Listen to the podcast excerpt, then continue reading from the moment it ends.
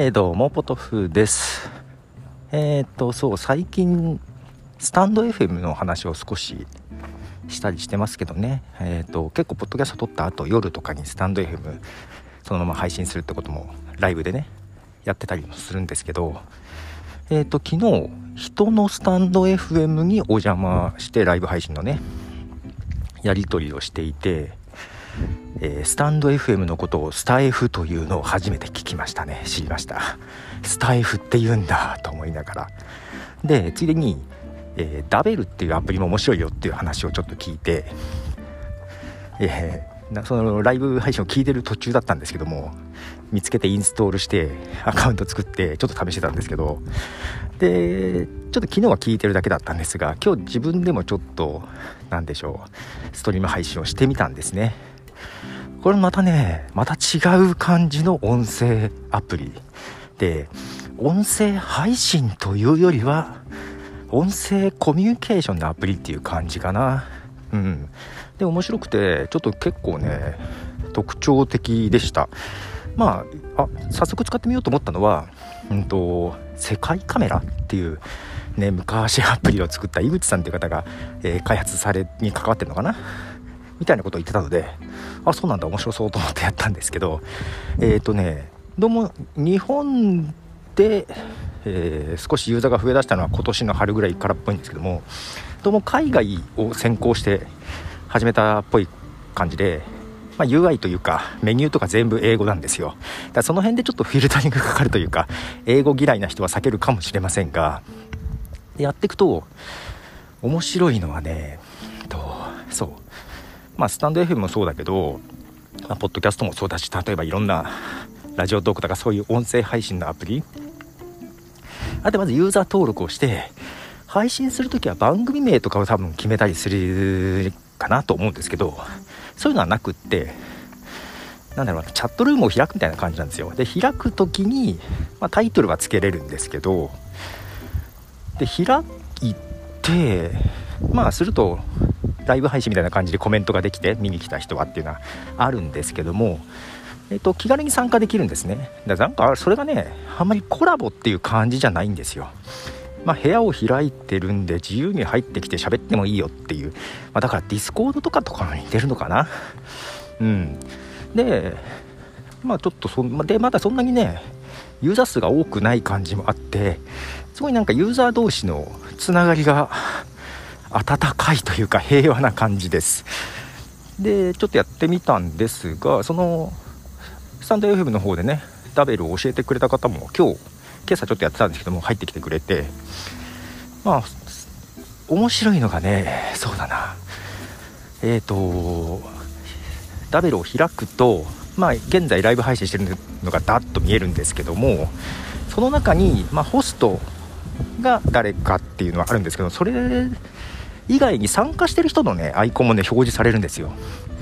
なので第三者の人も、まあ、知ってる人がね参加してるっていうのが分かれば入りやすいしで入ったらねえーと、会話に参加したいみたいななんか、えー、ボタンがあるんですね。でそれをオンにするとホストがそれに気づいてインバイトっていうことをすると簡単に参加できると。で参加人数に制限が特になさそうな感じっぽいんですね、まあ、ただ音声 だけなんでそのね Zoom とかだったら映像があるので、まあ、ある程度たくさんでも喋ってる人が前面に出てきたりとかするから分かるんだけど音声だけなんであんまり多いと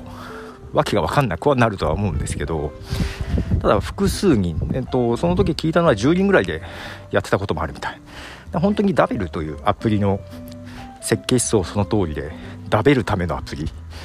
集まって食べるためのアプリっていう感じです。でなんか音声だから本当に仕事しながらなんかぺちゃくちゃ会話しながら仕事するみたいなこともできてまああんまりねそっちで盛り上がっちゃうと仕事にならないんだけどでも面白いのがねそのスタンド FM のねライブ配信を聞いてる途中で聞いたでしょ？でさっきもねそうだったんだけどポッドキャストアプリを聞いてポッドキャストアプリを聞いててそのダベルを立ち上げます。なんか聞こうかなってポチって押すでしょ？普通さ音声なんか音声違うのを聞いてて違うアプリで聞こうと思うと最初に聞いてた方消えてこっちがなるじゃない。ダベルはね消さないんだよ。両方なるのよ。だから変なですねスタンド FM を聞きながらダベルも聞いててでその紹介してくれた人が両方のチャット 両方に入ってきててコメントでやり取りする両方でみたいなやり取りを機能しててね。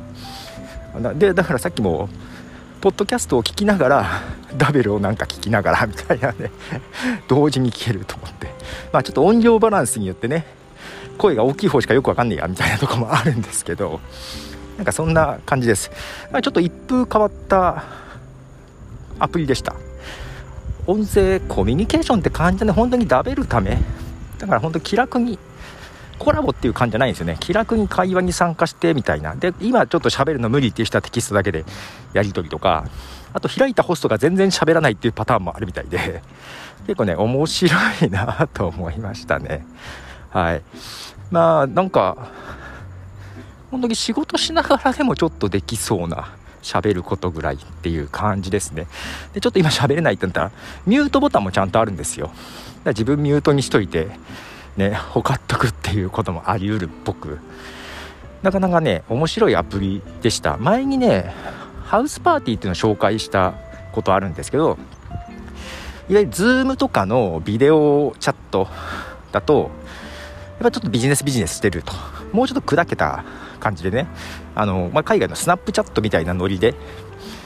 うんとビデオ軽い気軽な感じのビデオチャット。それも誰が参加してるのかっていうのが入る前に分かるみたいな感じだったんですよね。だからそれに似てる感じがありつつビデオチャットじゃなくてビデオじゃなくて音声だけなんでさらにちょっとやりやすい。音声だけでなんかだべってるところに声で入ってくる。だから本当ポッドキャスターでねそれこそ顔出ししてない人とかでも気軽に入っていけそうなそんな感じのアプリでした、まあ、ちょっとたまに使うかもしれないなというところでダベルというアプリのご紹介でした。ではポトフでした。